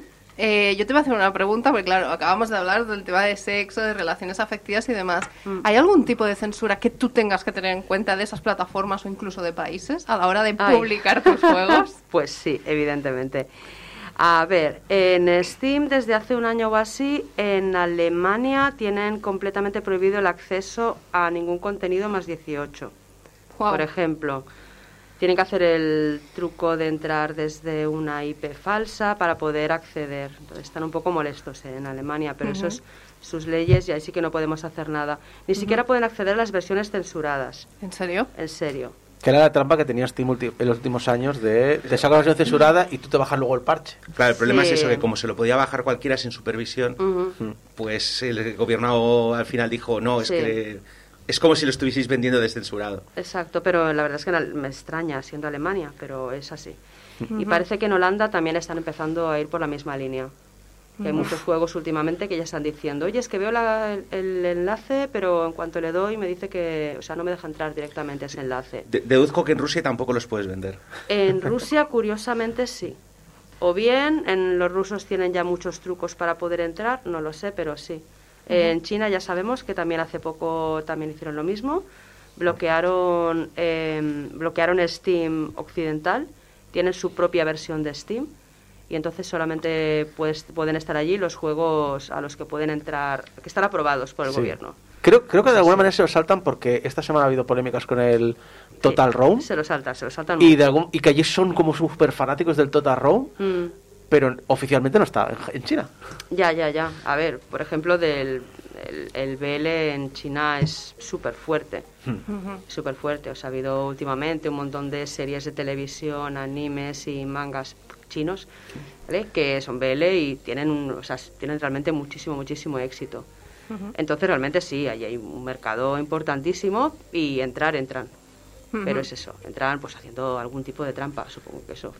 no sé entrando por una IP diferente. En el principio, en Steam así occidental, lo único que está prohibido, y que yo sí tuve problemas con ello, es cualquier juego que tenga cualquier escena más 18, eh, que sea de estilo anime y que aparezcan menores de 18 años o bien tengan un contexto de un instituto. Vale, ¿Qué ha hecho la mayor parte de desarrolladores de este tipo de novelas? Porque ya. venían de mangas, los mangas es como un setting súper, un escenario súper típico, que han hecho, mm, no, esto es la universidad. y todos son Ah. mayores de 18. Ese- eso que ves en plan de... Sí, sí, es que se lo he visto mucho en, en general. Que dicen, no voy a hacer, no voy a rehacer ahora todos los fondos del juego y voy a volver a hacer todo. En fin. Pero hasta unos límites que hay algunos desarrolladores que han tenido problemas serios con juegos, por ejemplo, en los que los menores que aparecían en su juego no tenían nada que ver con ese contenido, que a lo mejor eran los padres o amigos más mayores o otros personajes los que pudieran tener alguna escena un poco más subida de tono y aún así los han censurado. Dicen, no, no puede haber menores y, y sexo contenido sexual en, un, en el mismo juego. Tiene que estar completamente separado. Es un Bueno. poco... Sí, se han puesto Sí. un poco duros con eso. Pero bueno. Bueno, Lo y... que hay, lo sabemos y ya está. A ver, el problema, el problema es el de siempre. La- haces leyes un poco más laxas y la gente siempre encuentra la manera de encontrar el loop de... Sí, sí, sí, no, sí, es que ya sé que parece una niña de 13 años, pero en realidad es un semidios inmortal de 600 millones de años, ¿sabes? Sí, De- sí, sí, completamente. Eso se está poniendo muy de moda. Eh, bueno, yo no sé, tu, tu siguiente proyecto, que ya tienes demo publicada, es el, el que has comentado antes, Excess, Excess Assault. ¿Nos puedes explicar un poquito de qué va? Aunque el título ya deje caer algunas cosas. Bueno, es un poco un capricho de la, del artista. Vale. Era pues una, una idea que tenía, porque estábamos discutiendo eh, ideas que tenía yo, que hay en un, guardadas en un, en un cajón, en un archivo, eh, que eran más de tipo, pues tenía una de vampiros medievales, por ejemplo, que me hacía mucha gracia, Uh. otra que era de, de ciencia ficción, pero es que no cuajaban, no cuajaban con su estilo, ella no se veía haciendo eso, yo tampoco veía en su estilo, al final dijimos, me dijo, oye, pues tengo una idea que hace mucho tiempo que la quiero hacer, pero es que yo no escribo, yo solo dibujo. Y me la pasó y dije, mira, pues ¿por qué no? Eh, y se trata de una, pues eso, eh, un chico que digamos que ha sido bastante malote en su vida, eh, bastante cabroncete, y entonces empieza, se encuentra en la tesitura de que su padre le dice que mm, o espabila y se empieza a comportar como un adulto o le deshereda. Entonces el chico se queda, "Uf, venga, va, vamos a ver, el chico tiene 27 años ya, tampoco es como, ya no es tan niño, que yo de, venga, ya, ¿no? Empieza a hacer algo con tu vida, déjate de tanta fiesta y de pasar de trabajo en trabajo. Y el caso es que, bueno, encuentra un buen trabajo en una multinacional, él está contentísimo, pero resulta que el primer día cuando llega al trabajo se encuentra con que eh, va a tener que convivir cada día con cuatro de sus exes. Ahí es nada. Ahí es nada. Y que y precisamente él no se ha portado muy bien con ellos. Entonces, Ah. un poco, pues eso, verlo, tener que convivir a diario con ellos, en plan, es, es eso, es una comedia romántica de oficina, de las situaciones de tener que estar ahí cada día viéndolos y aquello, y los otros intentando, de hecho, un poco fastidiarle a veces. Eh, y él intentando, pues eso, limpiar su karma y decir, bueno, por favor, tengo que ganarme vuestro perdón, como sea, porque esto me, me empiezo a dar cuenta ahora, ¿no? De que quizá la forma en la que me he portado hasta ahora como que no era, no era muy majo, no era una persona así como muy agradable.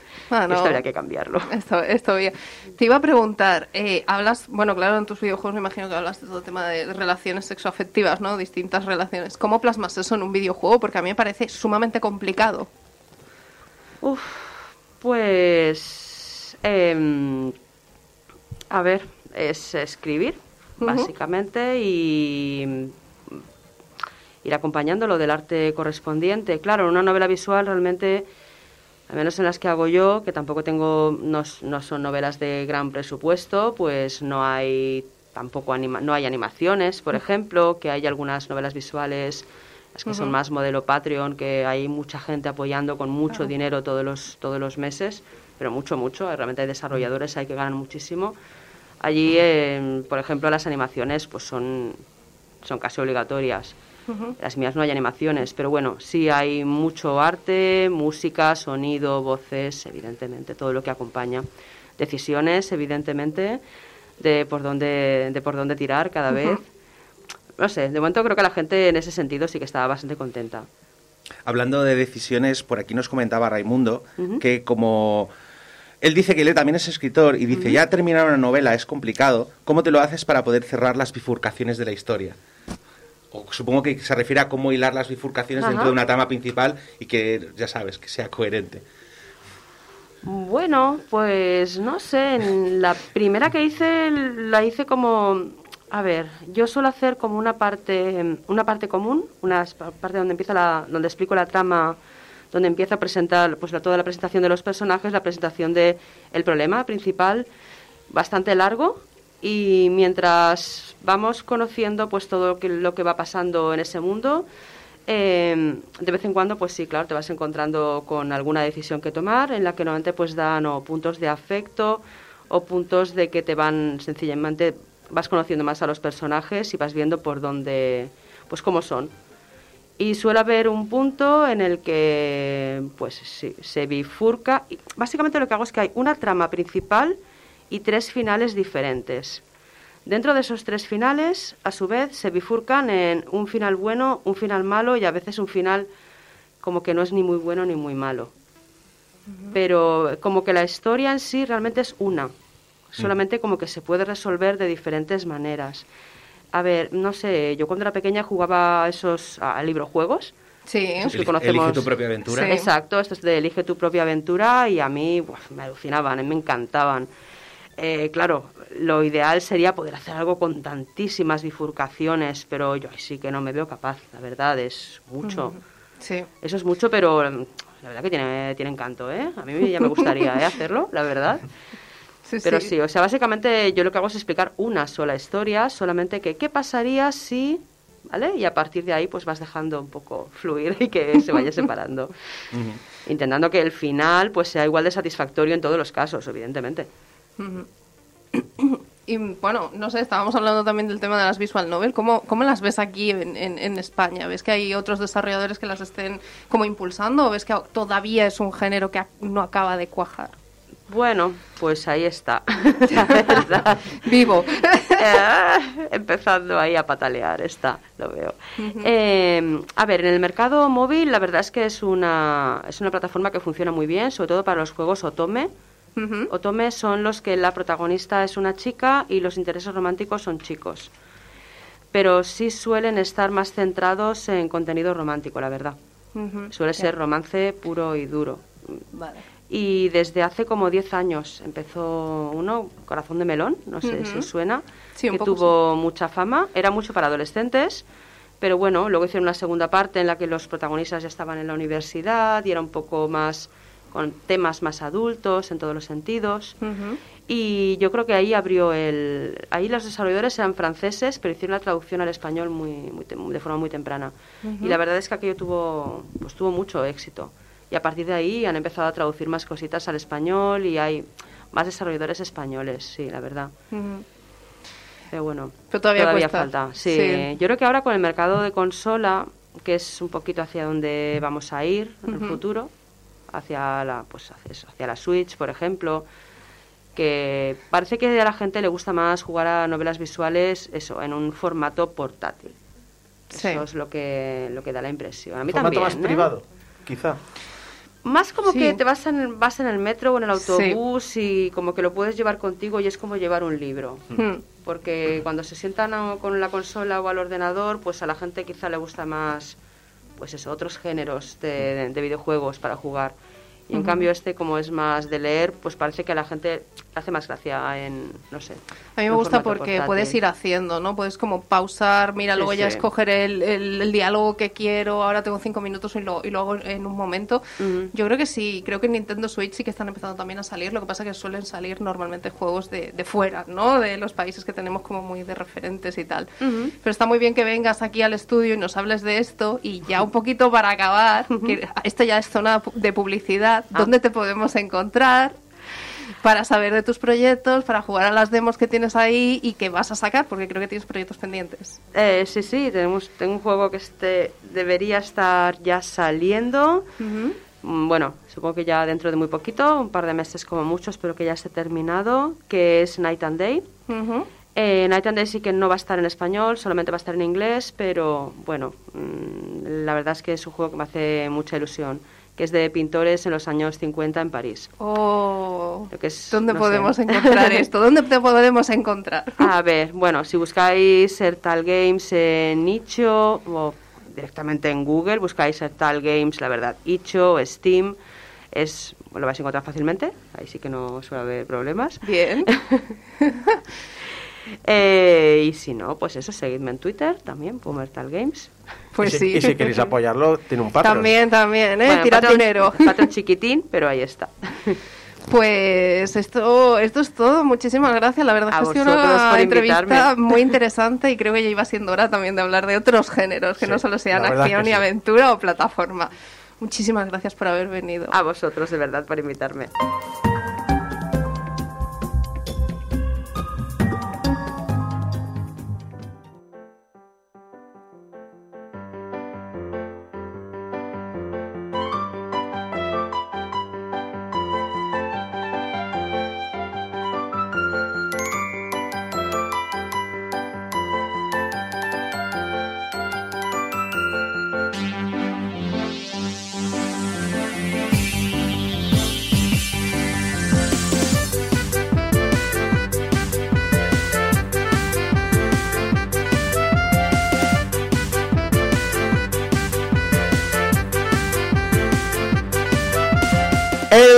La sección de los oyentes, eh, la sección donde os hacemos preguntitas y nos comentáis cositas.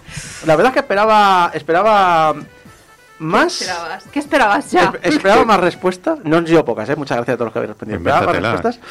Pero también las esperaba más locas, ¿eh? Que estaba esperando, ya está, ya verás, que me van a trolear aquí un El montón. público de Game Over, El los, de Game Over, los tenemos una- oyentes. tenemos una fama para algo. Exacto.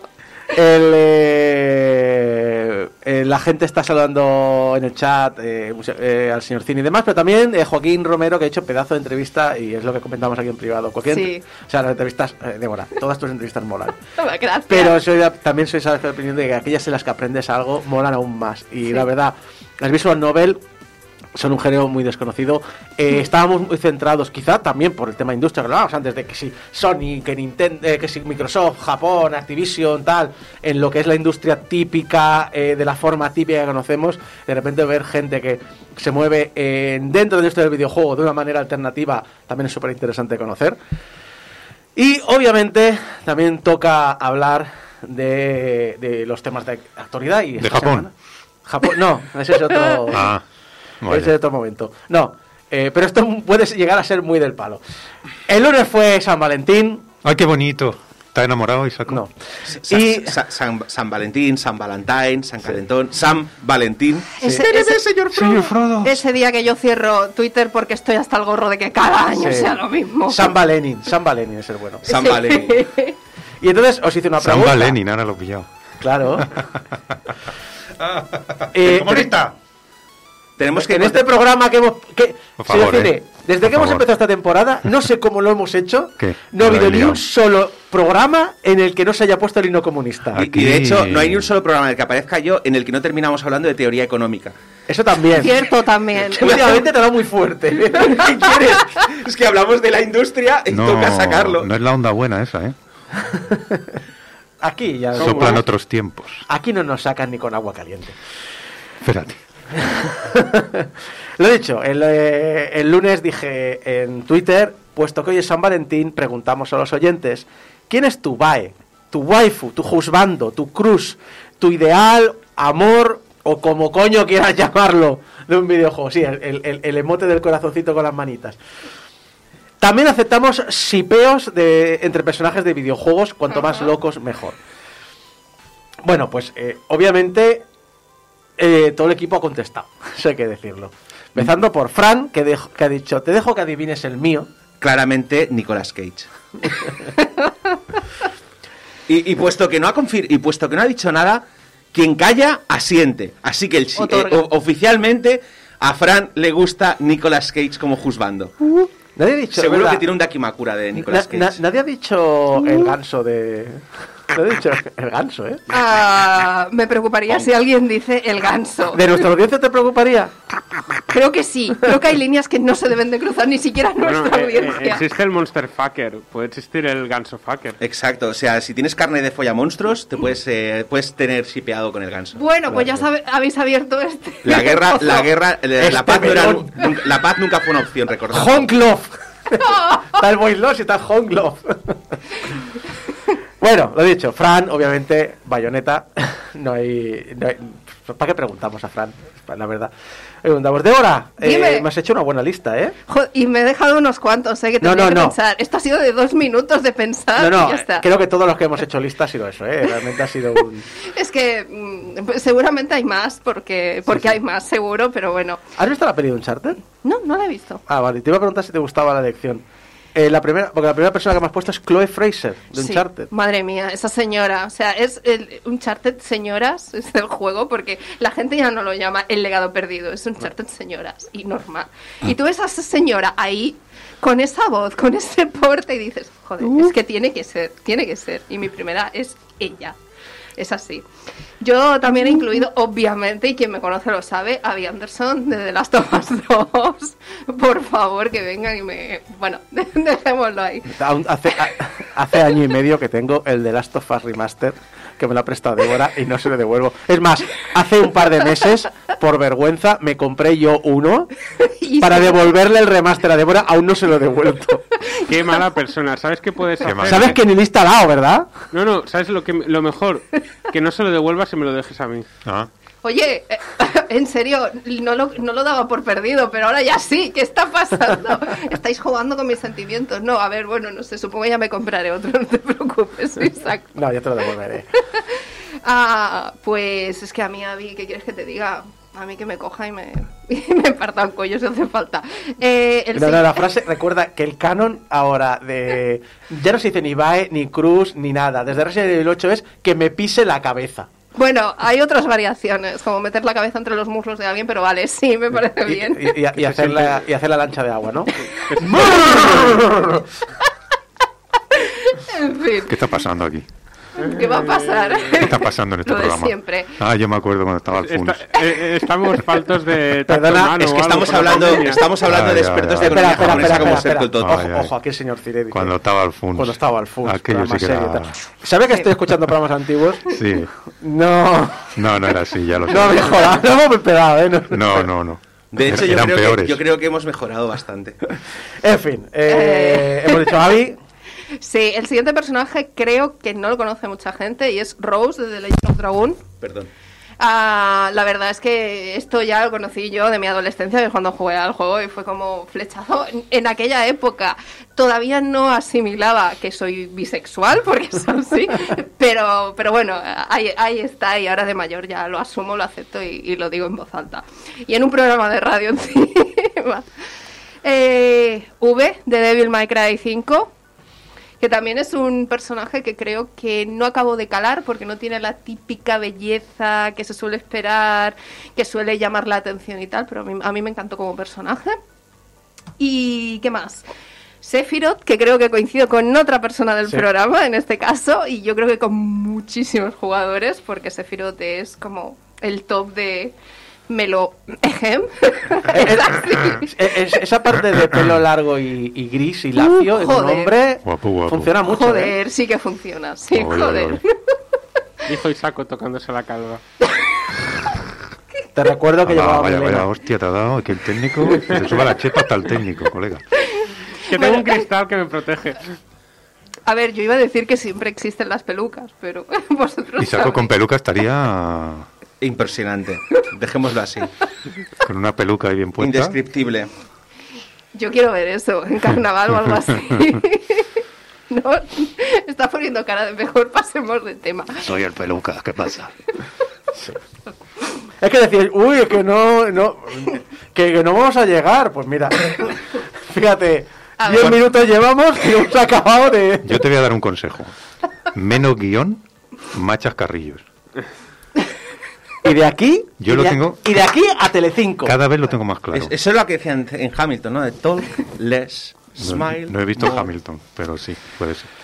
Bueno, y Ah, el último personaje, que creo que es el. Antes de decir el último personaje, yo tengo que decirlo. Pelo largo, pelo, pelo gris o pelo blanco y de 40 y algo, yo lo siento mucho. Es así, o sea, Funciona. mira, funciona. A mí me funciona. Entonces, último personaje, Goro Majima de Yakuza. Por favor, yo lo siento. Tampoco Japonés. es el típico personaje que he hablado con la gente que iba a decir, pues me lo tiraría. Yo ya sé que no, pero es que yo tengo gustos peculiares. A, a ver, eh, todo personaje masculino o femenino con parche en el ojo El de la Boldam, el del anuncio de Boldam. da carácter. El del anuncio de. Boldam, el que sale con el parche, el camarero, ¿no lo habéis visto? No. No, Sale el joven y el otro Es de... que no vemos "Es que la es mi tele". sobrino, es mi sobrino. es que no vemos la tele. ¿No? es que eh, has venido a un programa en que no vemos la tele. Y, menos, y, menos la, y menos la tele que tiene anuncios. Exactamente. Eh, la persona con la que coincides es obviamente Mari, Mari Puello. Vaya, vaya, vaya. Por no coincides, supuesto. no coincides- Rai eh, dice que hace poco hizo una encuesta sobre personajes de videojuego y debo decir que bastantes furros, empezando con Cream y Ami de Sonic. Eh, sí, el mundillo furro, especialmente en Sonic, funciona mucho, por lo que veo en el chat. Eh, Geko, que no ha podido venir hoy, eh, habló de Goromi. Goromi. ¿Quién es Goromi? Es eh, Hombre, Goro- bueno, Goro Majima vestido de host en, en la saga Yakuza, con minifaldas Dios. ¿cómo? Un tío en minifalda. Qué momento. y maquillaje. Y tacones. Sí, y hablando de sus cosas favoritas. Tacones y te subes. ¿Eso qué es? Me encanta porque el chat también están soltando ahí sus buenas perlas. Eso es un espadón, no te alegras de verme. Sobre Sephiroth.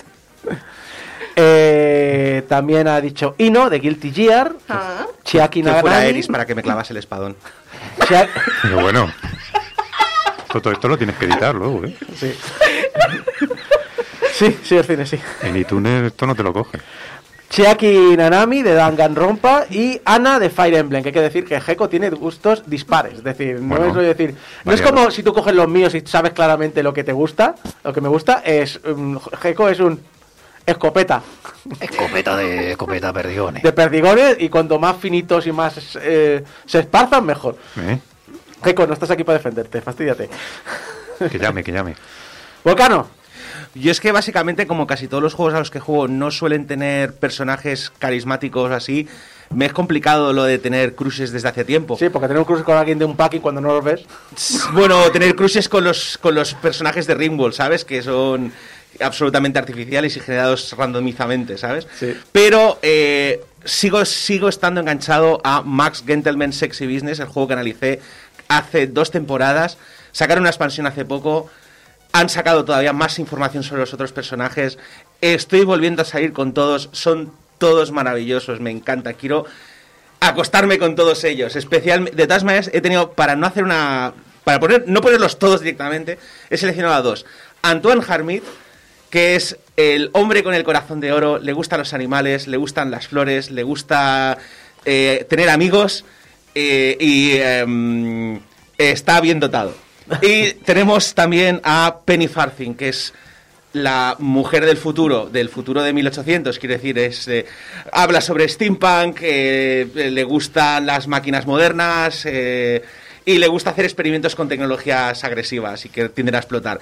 ¿Cómo no me va a gustar? Por favor, abrázame con tus brazos mecánicos y aplástame. Es, es muy gracioso cuando, cuando coges así cosas, entre comillas, históricas, de historia en el sentido en el pasado, y te pone, y, y ves a alguien que es muy loco del, del, del futuro y, y habla de sus cosas. Eso me pasaba en Metal Gear Solid 3 con la paramédica, que era muy fan de ciertas tecnologías, ciertas cosas, ciertas películas, y claro, es muy gracioso verlas con la perspectiva del presente, en plan de me estás hablando de cosas, eh, de películas de los 60, estrenos de los 60 que te están flipando, o, o tecnologías nuevas de los 60 que te están flipando, claro, es muy gracioso ver cómo los demás te están diciendo, ¿pa' qué? Esto no, No. va a llegar a ninguna parte. No, no los puse en Twitter, pero también me gustó, me gustaron muchísimo los personajes de Monster High, de, de Monster High, de Mon- es, eh, Monster Camp, creo recordar que se llama el juego. La segunda Es parte, ¿no? La segunda parte, es una novela interactiva, bueno, es una novela interactiva, es un juego, es un juego de mesa con narrativas curiosas, Hmm. ¿vale? Y todos los personajes están como una cabra, y me encantan todos. Eh, Kerrigan de StarCraft, me han recordado ahí, eh, Jesús Ramos en el chat. Sí. Eh, en mi caso, he dicho lo mismo Nicolas que, Cage, que ha dicho. Veo ha un dicho- patrón. Sí, Nicolas Sí. Cage. Digo, lo mismo que ha Nicolas dicho con son cosas que, que- que tú me preguntas ahora, tú me preguntas ahora, me preguntas de aquí a una semana, pueden cambiar las respuestas. eh, No mientas, especialmente con, si fueran personajes de Metal Gear. Pero así a, a bote, pon- a bote pronto, cuando puse a- de esto lo que me salió, fueron Ruby Malone de Wet, Nicolas Cage, eh, Faith Connors de Mirror's Edge, Nicolas Cage, Joanna Dark de Perfect Dark Nicolas Cage con, Nicolas Cage. con y la lupa de, Jack de de. Mass Effect 2. Sí, Nicolas Cage. ¿Ya? y Bruce Willis. Bruce Willis ahora ya ¿Tienes, no... ¿Tienes alguna almohada de Nicolas Cage? Hombre, y un Dos. cojín. Tiene el cojín ese famoso que sale en internet. Mi- ¡Sí! ¡Me lo regaló Eva! ¡Dios! Es, lo solo la funda, porque nunca he puesto el relleno, pero es de esos que son rojos y le Sí. pasas la mano y sale la cara de Nicolas Cage. Para la próxima Navidad te regalaremos el Daki Makura Yo de Nicolas Cage. veo Venga, una falta muy grave en esta lista. Dime, dime. Keanu Reeves. Es que posible. A ver, es que Oh, eran oh. personajes de videojuegos. No, no, pero- pero sí, pero- ahora está en. Cyberpunk. Está en. Cyberpunk. Está en sí. Cyberpunk como John. Sí, pero para mí no es en sí un personaje hecho para el videojuego. Es un- que han cogido la imagen de Keanu Reeves y lo han puesto ahí, porque sabemos que todo el equipo, o casi todo el equipo, se tiraría a Keanu Reeves. Alex, Sí. eh, tú no participaste en el hilo de Twitter, pero ahora que te tengo aquí. Yo. Cualquier mujer con brazacos. Oh, Sí. sí, Sí, sí. Keanu Reeves. Y, no, y no lo digo Es- como. Quiero es lo contrario, es ¿Puedo, como puedo cambiar, ¿Puedo cambiar mi lista por la suya?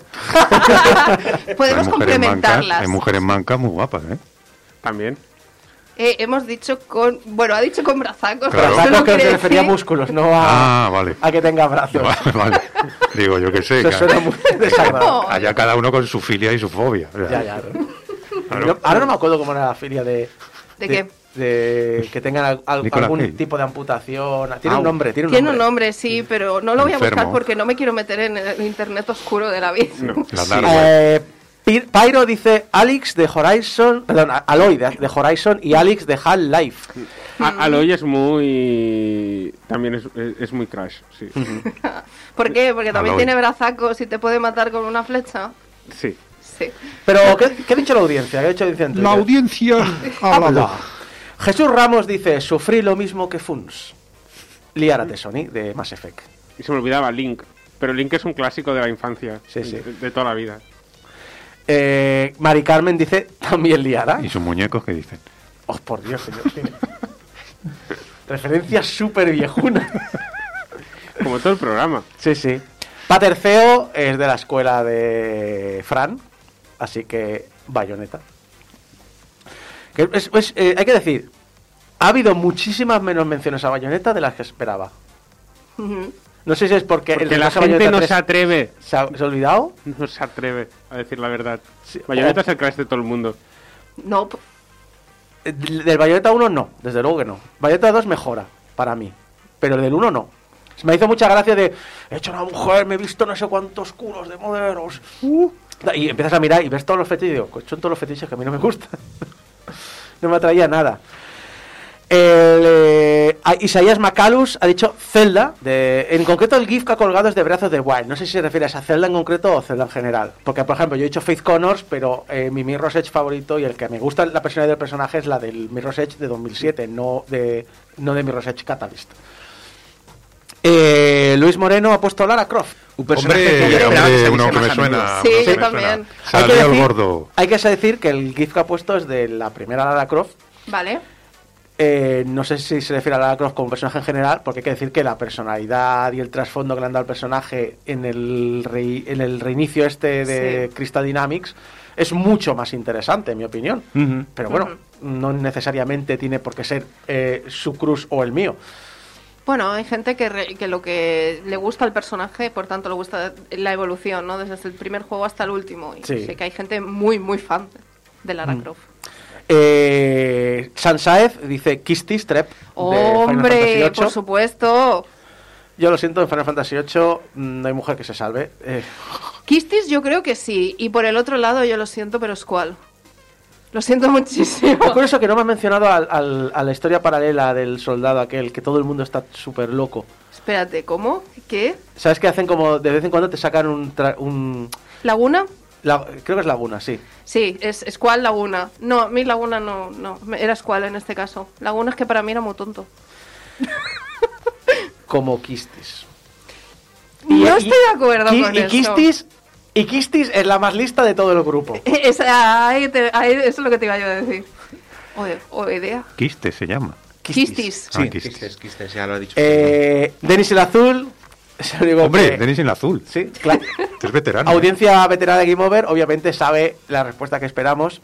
Y va por la tercera dosis. Como jugador de Fire Emblem, no lo puedo tener más claro. La mejor waifu de toda la saga es Rafael Kirsten.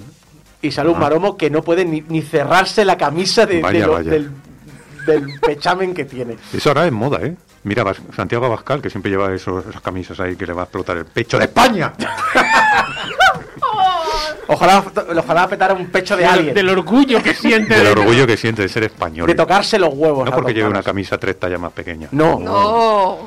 A ver, yo solo digo que creo que hay una correlación de no tener que hacer nada en tu vida y dedicarte a estar musculado. Sí, el gimnasio. Eso es verdad. Tienes O sea, tiempo de ir al básicamente. gimnasio. Y eh, Wolf ha dicho Sniper Wolf siempre. Siempre. Maravilloso. Y también añadiría a Morrigan de Dragon Age, ¡Oh! Christy de Tekken y Mai de King of Fighters. De hecho, Oh. también han salido pocos personajes de, de Dragon Age y es una pena porque hay algunos que son muy buenos, especialmente en el Inquisition. Nadie ha dicho Witcher. ¿Estamos pensando en el mismo personaje? Es verdad que nadie... nadie- Eh, creo probablemente sí. ¿Toro? Bueno, ¿Pero yo, esta- yo estaba pensando en el, en el, en el- ¿Cómo se llama este? El señor este... ah, Eh, es que sí, ¿el soy horrible para los nombres, no, el, el francés. Bueno, el Ah, es francés, pero... ah, sí, eh, Dorian. ¿Dorian? No. Dorian, sí. Creo oh, que sí. Dios. O sea, es que, es que sus diálogos son maravillosos. Sí, creo Sí, que, sí, no, los creo que diálogos. sí, pero uf, madre mía, No, madre bueno, mía. a ver, sí, es que básicamente yo últimamente ya no juzgo a los personajes por el físico, juzgo por lo interesantes que- vale, vale. de lo que dicen. Y eh, sigue lo que dice el señor Cine, que de Witcher no se ¿Witcher no está? nada. ¿Ahí? Ya, lo que pasa es ¿Qué que pasa? el de Witcher, en lo que son los videojuegos, los personajes en general son bastante normales. Son Mm. muy genéricos. A mí me lo han endosado por lo que he dicho antes de 40. no sé a qué, no sé. 40 de pelo gris, a ver, y largo. Que además Es que la- así, me lo Y es verdad que nadie ha mencionado, a, que, con, con todo el meme que hubo, a, a la vampiresa de Resident Evil 8. Sí. A Lady Dimitrescu. Eso, Lady Dimitrescu. Ya, bueno, Lady pero es que Lady Dimitrescu. Por favor, písame, pero no sé Lady si la consideraría waifu crush. Ah, no sé. Y para acabar, el tema de sipeos, que solo ha habido una persona que se ha molestado a hacer un sipeo y tampoco ha sido muy loco, porque es el de eh, Juanma Santos, lo ha dicho, y ha dicho Arthur, Arthur y Sadie en Red Dead Redemption 2. Así que bueno, en el chat sí que están como loquísimos, si os pasáis por el... Está muy de moda Bowser Trans. Aquí falta. Mira, que hay uno que dice Fernando Martín. Bowser Daddy. Bowser Daddy es lo mejor. Hablando de shipeos, acabo de caer en uno. Donald y Goofy en Kingdom Hearts. No. Donald y Goofy. Ahí hay Ojo, una eh. relación Ojo. romántica en ese, en ese videojuego. Siempre la hubo, siempre. Donald nunca apoya a Mickey, ¿verdad? No, nunca, de, no. nunca, de, nunca de cura. Ni... Le meterá broncas. Bueno, estos han sido vuestros waifus, baes, cruces, como queréis llamarlo, de este San Valentín.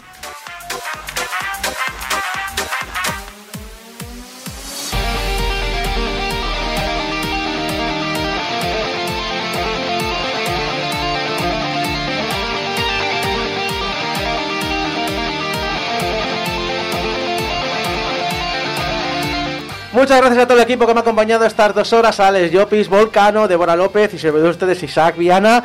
Y en eh, las redes sociales el amigo Zek eh, nos ha recomendado un juego de mesa llamado Untitled Goose Gang, un juego de mm, mesa De eh, que va de... Comprado cuando queráis hacemos la partida. Sí. eh, que va básicamente de, bueno, sois un grupo de gansos en el que vivís en una villa idílica y pacífica y eso a determinar. La paz nunca fue una opción. Exacto. Eh, un Title Goose Gang lo podéis buscar en Google y encontrarlo y podéis descargarlo gratis o darles dineros a estos señoros que lo han creado por si queréis apoyarles.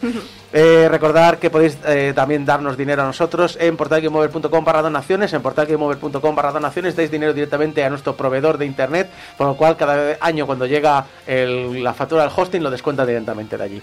Eh, las redes sociales estamos en Portal Game Over, vaya donde queráis ir, eh, pues, YouTube, Instagram, eh, Twitter, lo que queráis, Facebook y ¿Tenemos demás. OnlyFans? ¿Eh? ¿Tenemos OnlyFans?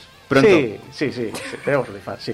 Y eh, las redes, eh, y que podéis escuchar el programa, obviamente, en la radio en directo, pero también en descarga directa, en iTunes, en programas de podcast, en vuestro favorito estaremos allí. Estamos también en iBox, estamos en YouTube y estamos en Spotify. Recordad que Spotify ahora permite votar a los podcasts, así que eh, si nos votáis cinco estrellitas, guay.